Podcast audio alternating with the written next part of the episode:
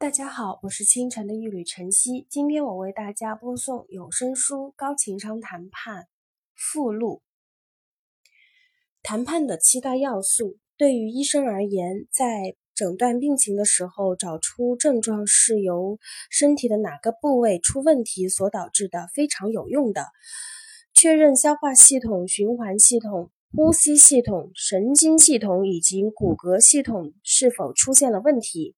同理，在诊断谈判谈判到底哪一个环节出了问题的时候，哈佛大学全球谈判项目找出了构成谈判框架的七大要素。在表格 A 中，左栏表示其他谈判的要素的具体内容，中间栏的问题可以用于诊断相对应的谈判要素，右栏则是规范建议及举例。这个七大要素构成所谈判的框架，包括基于需求的谈判。表格 A 构成谈判主要框架的七大要素。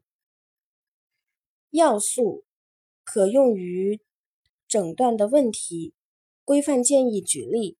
要素被分成关系、交流、利益、方案、标准。谈判协议最佳代替方案：承诺。关系当中可用的诊断问题是每位谈判者是如何评价和看待对方的。规范建议及举例是与其他谈判者建立融洽的工作关系，肩并肩协作共赢。交流可用于。诊断的问题是：交流是否不太顺畅？是否带有欺骗性？是否是单向的？谈判者是否告诉对方应采用哪些行动？规范建议及举例是：建立简单的双向交流，询问对方的情况，倾听对方的心声，做个值得信赖的人。避免做出模棱两可的承诺。利益可用于谈判的问题是：谈判者是否向你提出要求并阐明他们的立场，却试图隐藏现象背后的真实需求？规范建议举例：尊重对方的利益，了解自己的利益，并将告诉你的谈判对象方案。可用于诊断的问题：谈判是否看似零和博弈？谈判双方非赢即输？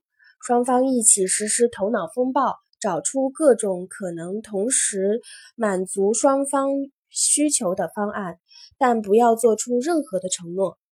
标准是否大家都不在于公平性的问题？他们是否一直在重复自己？不愿意或愿意做的事情，并为之斗争不休。规范建议及举例，寻找要求执行对方双方均有说服力的外部公平标准。谈判协议的最终代替方案，双方是否都在威胁对方，但却不知道如果不能达成共识。他们下一步该怎么办？考虑你们的双方备用方案，认识到任何协议都会未能达成共识，只能选择退而求其次的情况更为靠谱。承诺，谈判者是否要求对方做出不切实际的承诺？他们是否未能起草他们愿意的承诺？